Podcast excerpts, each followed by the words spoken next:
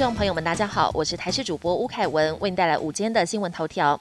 随着疫情升温，儿童确诊人数不断飙高，有不少家长担忧莫德纳的副作用，不敢让小孩打疫苗。加上辉瑞的安全性样本规模是莫德纳的一千六百倍，现有的资料规模落差非常大。有医师分析，或许可以先让小朋友第一季打莫德纳，三个月后的第二季有机会混打 BNT，理论上能减少心肌炎发生几率。建议让儿童尽速施打，否则停课标准应该要比有打疫苗的儿童再严格一点。资深媒体人周玉蔻传出确诊消息。今天早上，他在脸书向粉丝证实，昨天上午到医院进行 PCR 检测，今天凌晨接获简讯通知为阳性。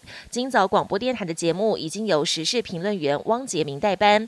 不过，昨天周玉蔻在节目上曾经访问过卫福部传染病防治咨询会预防接种组召集人李炳颖，时间长达一小时，在录音室密闭空间内长时间接触，李炳颖恐怕也会被框列，会不会影响到卫福部？相关会议以及参与人员还要等指挥中心进一步说明。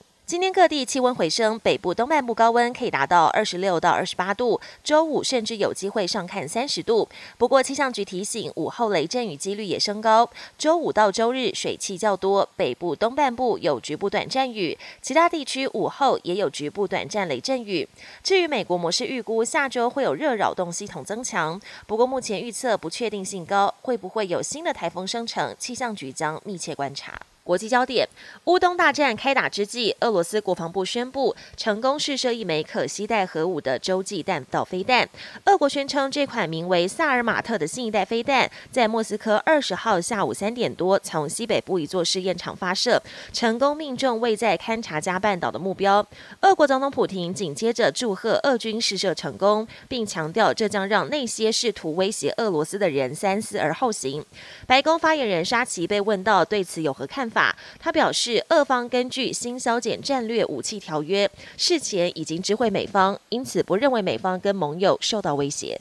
乌克兰东南部城市马里乌波尔遭到俄军围攻多日，俄军第三度下达最后通牒，但台湾时间二十号晚上八点的期限过了，坚守亚速钢铁厂的乌军并未弃械投降。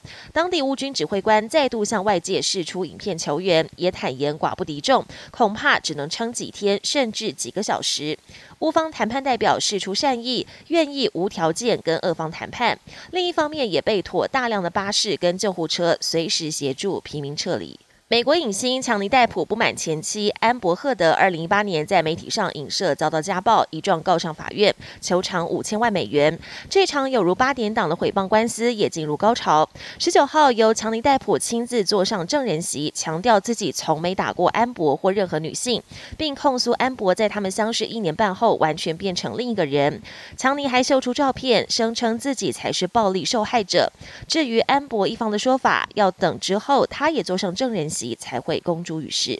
本节新闻由台视新闻制作，感谢您的收听。更多内容请锁定台视各节新闻与台视新闻 YouTube 频道。